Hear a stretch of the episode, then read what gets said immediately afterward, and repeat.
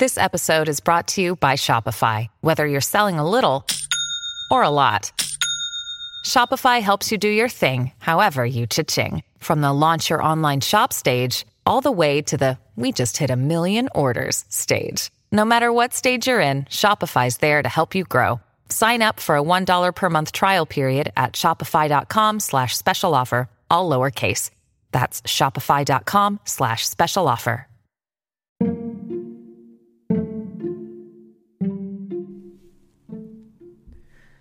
皆さんこんにちは。カルフォルニアから自分を大切にすることで自分の価値が分かりその結果本当の意味で人のためになれる思考でセルフケアを提供しているセルフケアコンサルタントのまーちゃんです。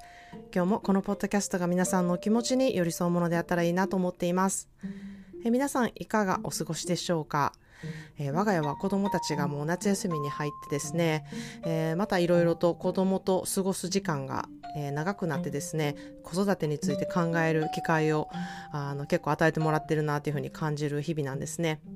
まあ、我が家の子供たちは大きくてですね、まあ、上の兄弟はもうすぐ18歳になるただいま17歳で、えー、下のオードリーは、えー、14歳なんですけれども、まあ、上の子の夏休みはどっちかというとこう働いて遊ぶみたいな感じなんですね、まあ、自分ビジネスを彼はしているんですけれども、えー、まあ古着が大好きなので古着をこう買い付けてネットで売ったりとか、まあ、週末にあるいろんなイベントにあの契約を取って、えー、販売するっていうあのお仕事をしているんですけど、まあ、自分のやる気で稼ぎってやっぱ違うし、えー、自分のやりたいことをで時間の、えー、使い方っていうのを自分でこうやりくりしていかなきゃいけないっていうので、えー、まあ、見ているとですねやっぱりどれも好きなこと友達と遊ぶっていうこともスケートボードするっていうことも、えー、自分ビジネスをするっていうことももう全部好きなことやからこう誰に何を言われなくてもあこういうあ風に時間って使いたいねんなとかこういうこともっとやっていきたいと思ってんねんなっていうのをね、えすごく見ててわかるのでうんなんか誰に何を言われなくてもやりたいことってこう自分で動けるんやなっていうのを本当に見てて思うんですね。で、まあ、彼はあの昼間寝てる時とかもすごいあるんですけれども、まあ、私は寝たい時に寝れたらええしいつまでもね寝れる時間ってこの先どれくらいあるんかなっていうふうに思うと、うん、なんかそんな時は思いっきりエンジョイするのがいいんちゃうっていうふうに思ってるのでよくこうドラマとかで見る「あなたいつまで寝てるの?」みたいなお母さんとはもうほど遠い子育てをしているなというふうに自分で思っています。えー、私も私自身も昼まで寝たいっていう時期がすごくあったのでティーンの時にその気持ちがすごくわかるっていうこともあのすごく今でも覚えてるっていうところが大きいんじゃないかなっていうふうにも思っています。でまあそれとはまた違ってですね下のオードリーは毎日こう決まったルーティンを過ごすことでこうあの自分が納得した生活を送ってるっていうのをすごい感じるタイプなのであの何もしないでずっと寝てるとか朝まであの昼まで寝るっていうことは彼女にはなかなかこうないことで、うん、結構朝も同じ時間に起きるでこういうあのものを食べて、えー、こういうことをするみたいなルーティンが決まっているんですね。で何もないっていう日がどちらかというと生産性を感じなくあのなるタイプで週に5日午前中はバレエのクラスに行って午後は、まあ、友達と遊んだり、まあ、家でのんびりしたり、えー、自分がやりたいこと、うん、彼女は料理を作ったりとかあのお菓子を作ったりするのが好きなのでそういうことに時間を使ったりすることがあの自分でなんかこううん、一人で何か黙々とするっていうこともすごく、えー、好きな時間なんだろうなっていうことを、えーまあ、見てると思うんですね。なので自分の中で何にも予定が明日ないなみたいな時は何かしようよっていうふうにね言われるのでまあ私も好きな場所に連れて行ったりとかですねあのこの2人がね、えー、大きくなってくるにつれてのこう子育てって変わってきてるなっていうふうに思うのと、えー、まあ、ティーンだからっていうことの、えー、言ってみるとなんか子育てっていう親と、えー、子供の距離感というかですね心の距離感でもありますしあの、まあ、体的にもね、えー、フィジカル的にもこう距離感っていうのはすごく、うん、大事だなっていうふうに思ってくる時期だなって思うので、えー、次回のポッドキャストでねこの、えー、セルフケア子育てということをお話したいなというふうに思っています。こでもねやはりセルフケアがほんまに重要やなっていうふうにねひしひしと感じているので、えー、できればまた次回の、えー、ポッドキャストの耳を傾けていただけたらいいなというふうに思ってます。まあそうなんでですね今日は先がわかる人生を歩んでいる方へというテーマでねお話したいなというふうに思います。まあ、先ほど言った我が子のねタイプが、まあ、上と下で全く違うようにですね皆さんそれぞれ先のことがある程度分かっている方が落ち着くタイプといやなんか分からん方がワクワクするっていうタイプとあの分かれると思うんですよね。またことによってはあの分かってる方がいいなって思うことだったり、えー、また違うことではこう分からない方がワクワクするなっていうふうにこうどちらも応用されている方もいるんじゃないないかなっていうふうに思うんですね。まあ、ちょっと皆さんはどのタイプかなっていうのを考えていただきたいなっていうふうに思うんですけれども私はま完全にわからない方がワクワクするタイプなんですね。まあせやないとこんなとこ来てへんちゃうかっていうふうに多分皆さん思うと思うんですけれどもこう何も知らないところとかわからないところにポンと放り込まれても自分のなんとなくの感覚でめっちゃ楽しめるタイプやなっていうふうに思うんですね。えー、自分の直感っていうものを、まあ、昔から結構信用しているんだなっていうふうに、えー、私も自分でこう、うん、いろんな分析をしてきて分かるようになったんですけれども今でもそれが分かってから自分の直感をすごく頼りにしてるしすごく信用しているなっていうふうに思っています。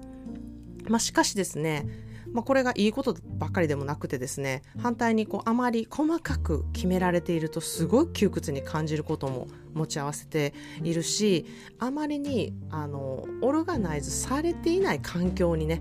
行くと結構イライラすることもあってである程度分かっていることってある程度こうねスケジュール的なものができてたりすることっていうのも大事なんやなっていうこともあってですねまあ要するにそれまーちゃんわがままやんっていうあのことになるかもしれないんですけれどもうん自分の中でのそのいいバランスですよねいい具合というか、えー、これぐらいのことをされてると窮屈やけどここまで行くのはちょっとどうなんやろっていうふうにね思う人それぞれのこの塩梅っていうのが違うと思うんですね。まあ、それをご自身で分かっておくっていうことがすごく私はあの大あの大事なんじゃないかなっていうふうに思ってます。でまあそれとともにですねあの、まあ、要するにわがままタイプって私言ったんですけれどもこのわがままってねいいって思ってるんですよ。それってこだわりがあるっていうわけやし、まあ、こだわりがあることで融通が利きにくいところもあるんですけれどもそれがあるからこそ自分の満足の仕方を知っているっていうところにつながるんですね。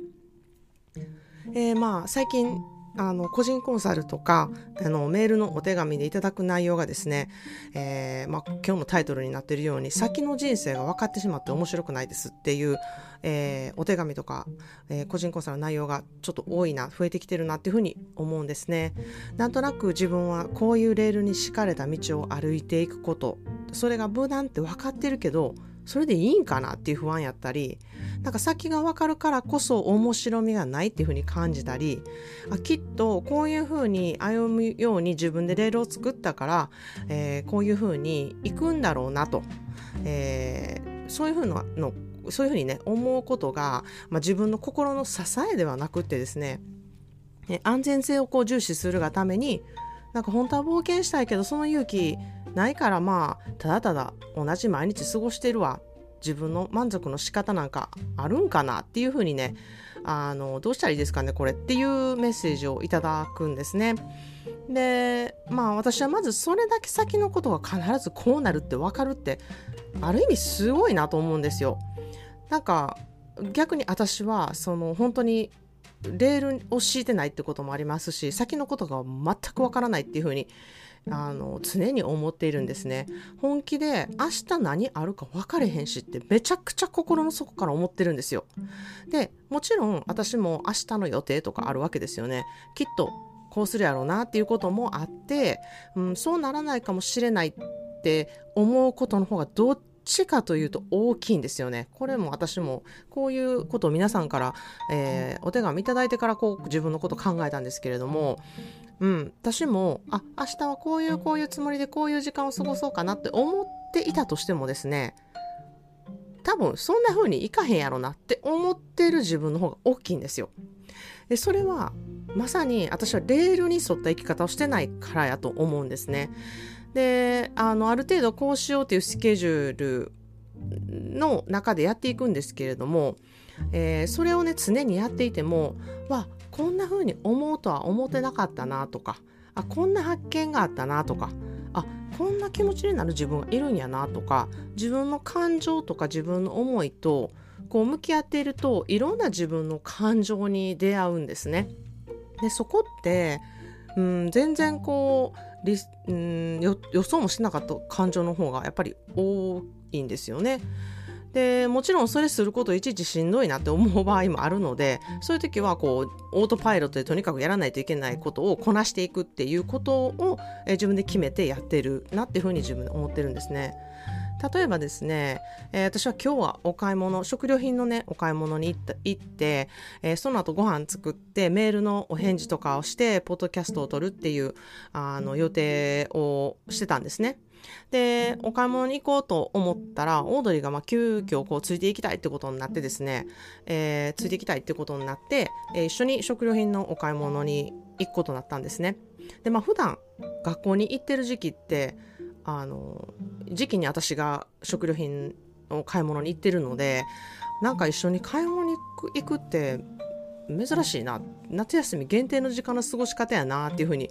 やっぱり思うことがそういう感情があったりとかですね。で一緒にやっぱついてくるとあこれも食べたいとかこれも作りたいとかそういうことになってですね食料品の金額が私一人で行くよりもかなりかさばったんですよ。でそれについてもえなんでこんな高なってん？みたいな感じでちょっとイライラしてる自分もいたんですね。ちなみにアメリカは今すごい物価が高いのでもう食料品のあのエンゲル係数めちゃくちゃ高くなってるんですね。それもあの頭の中にあったのでなんやねんなんかこんないっぱい買わなあかんやんみたいな風に思った あの自分もいたんですね。でその後まあ、荷物をいっぱい行ったので、まあ、行った場所っていうのがコスコスコやったのであのコストコですね。だったので、まあ、いっぱい荷物になるんですよね。でそれをまあ出して冷凍物小分けしてあの整理する掃除あ掃除っていうかあの、えー、冷蔵庫の掃除をして、えー、整理をするっていうことも手伝ってくれたからやっぱり自分一人でやるのと二人でやるのとも全然違うし、まあ、彼女はすごくオルガナイズスキルがめちゃくちゃあるので私よりもすごくそういうところのスキルが長けてるのでああの本当に助かって時短にもなったんですね。で結局あのこれぐらいの時間過ごすやろなって思った時間よりもかなり早くことが終わったのであの結局ね時間ができたから食料品が高くついてもなんかプラマイゼロやったなっていうふうに思って、なんかそういうね、えー、数字でね、生産性のことを考えてる自分の思考に気づいたりですね、まあ、ご飯もあの自分で作ろうかなと思ったんだけど、オードリーが作りたいものがあるからそれを2人分作っとくよって言ってる間に私は、えー、やりたかった家事とか、あの洗濯物を回して掃除機をかけて、その後こうメールを書いてとか、えー、メールの返事をしてとか、えー、そういうことをあ、まあ、オートパイロットパイロットでこう進んで進めていけたんですね。で、まあ、メールの返信をねしている時にもあのあこういうことってポッドキャストでしゃ喋りたいなっていうふうにね、えー、思ったりその感情とね向き合うようにしてあの今こういうふうに撮ってるんですけれどもなんかそういうことをしていくとですねあの今お話ししたようにいろんなことってつながっていってスムーズにいって結局結果満足感をすごく得れるんですね。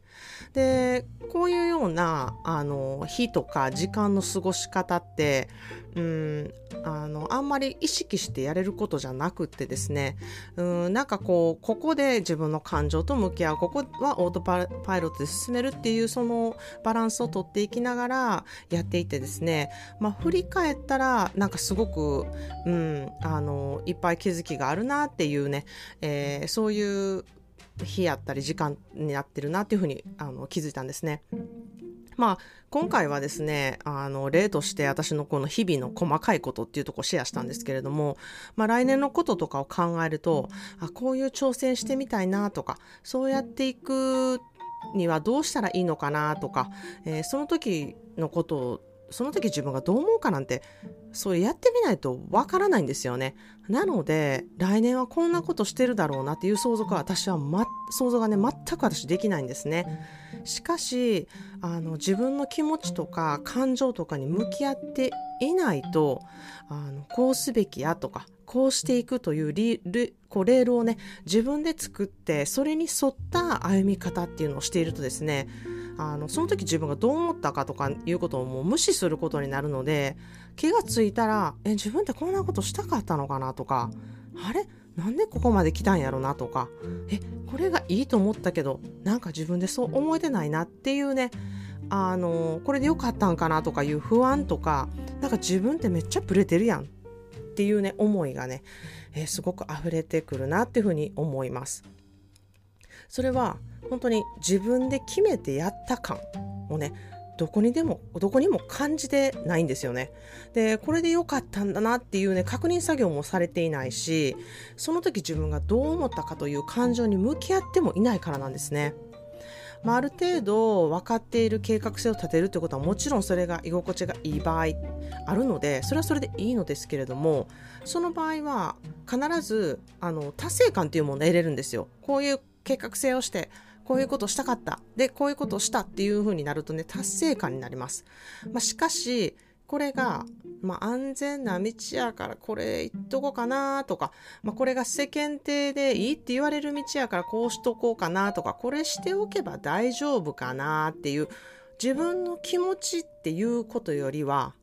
あの一般的にこれがいいっていうのをね重視しているなっていうふうに思うんですね。私は本当にこれほど怖いことないなっていうふうに思ってるんですよ。それはセルフケアをしていないセルフケアレス自分無視の日々を送っていることに等しいからなんですね。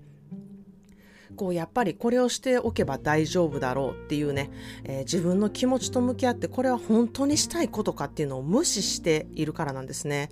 そういった行動は本当に何をやっても満足できないし達成感もないですしもうこれでいいんやろうかなっていうね思いをずっと抱くことになってですね本当の意味での満足感を心から得ることっていうのは一生できないんですよ。本当の意味での満足感とか幸せ感とか本来心の底からこれでいいって思える感情っていうのは誰かに与えられるものではなく何かで得ることでもなくってですね自分が自分の気持ちと向き合っていたわることによって得れることなんですねもうこれめちゃくちゃ大事なのでもう一回言います誰かに与えられるものでも何かで得るものでもなく自分の気持ちと向き合って自分をいたわることで得れることなんですねそれがセルフケア思考なんですそれでは今日のトピックにちなんだ言葉の花束です Challenges are gifts that force us to search for a new center of gravity. Don't fight with them. Just find the way to stand. 何でもチャレンジしてみることは真の自分と出会えることにつながります。頑張らなくてもいいのです。ただ、新しい自分の立ち位置を得ることができるのです。という言葉です。Challenges are gifts that force us to search for a new center of gravity. Don't fight with them. Just find a new way to stand. 何でもチャレンジしてみることは真の自分と出会えることにつながります。頑張らなくてもいいのです。ただ新しい自分の立ち位置を得ることができるのですという言葉です。チャレンジしてみること。ちょっと勇気がいるなって思うことをやってみること。そうすることで新しい自分と必ず出会えます。え自分ってこんなんやったんやなとか。えー、敷かれたね。レールを歩いていると出会わない自分に必ず出会えるんですね。もう自分を知らないでこれからどうやっていろんなことを決めていったりあのするんでしょうか。自分を知らないでどうやってこれからいろんな人といい関係を持っていけるのでしょうか本当にどんどん複雑になっていくだけなんですね。シンプルな生き方シンプルで生きやすい人間関係にするためにはまず自分を知ること自分の扱い方を知ることその説明書を他の人に見せることができることそれが本当に一番大事で自分のことを無視してどんどんややこしい道を、え、作らないようになる、え、スキルだなというふうに思います。自分にフォーカスすることがこれからの人生をとってもシンプルにそして一番満足できる心から最高やなってどんなシチュエーションになってもそう思えるように、えー、なれると思うんですね。それがセルフケアのパワーだと私は思っています。皆さんがもうもうすでにね持っているものを生かすだけなんですね。えー、私が行っているセルフケアの3ヶ月講座は3ヶ月という期間限定であるからこそエネルギーをかけて自分と向き合うことに集中して自分は何に情熱があるのかを知ることができたりどの方向性でいくのが自分に合っているのかとか何を自分はしたかったのかとか何に満足をいくのかっていうことを知ることができるんですね。それはもう本当に先ほども言いましたが自分の中に答えはあってですねそれが自分の中にあるからこそ見えないので同じセルフケアの意識を高めようとしている仲間といる環境に自分を置くことでその人たちの意見を聞いたり自分の気持ちを言語化していくことで、えー、とにかくまずアウトプットをしていくことそういう場所があることで気づけることが山ほどあります。え次の3ヶ月講座は8月からで8期生の募集はすでに始まっています。お席に限りがありますので興味のある方はぜひメッセージしてみてほしいなというふうに思います。そんなアウトプットすることってどんな効果があるのっていうふうにね、えー、思う方はまず私の公式 LINE から自分の気づきをね得れるセルフケアワークをやってみてほしいなっていうふうに思います。どんなふうにアウトプットすればいいんだろうと思っている方ぜひやってみてください。必ず気づけることがあると思います、えー、だいまキャンペーン中によりこのセルフケアワークを7日間やっていただけると、えー、個人コンサルを特別価格で受けることができます。公式 LINE からぜひチェックしてみてください、えー、今日も聞いてくださりありがとうございました。このエピソードまたはセルフケアワークが皆さんご自身のセルフケアについて考えたり気づきがあったり行動を踏み出せる第一歩となったらいいなと思っています。Thank you so much for listening to today's episode of Shikode Self Care. Today's daily words of bouquet is Challenges are gifts that force us to search for a new center of gravity. Don't fight with them. Just find a new way to stand. Difficulty calls us to rise up. While we are in the rising, we learn what we are really capable of. You would never know unless you challenge yourself. You don't need to challenge the things that unnecessarily, but if you already know what you will be doing next year and you don't feel great about it, maybe it's time to change the environment. Try to do something new. I believe you will feel great accomplishments in your life and you will ultimately have a fulfilled life. To me, if I feel like I had a great day before I went to bed, I feel very fulfilled. My good day means not having a perfect happy day, that everything went all well. If that day gives me something new to learn or I felt challenging enough to find more space to grow for myself, to me, that is a great feeling at the end of the day. I hope you find something challenging today. Cheers to all of us.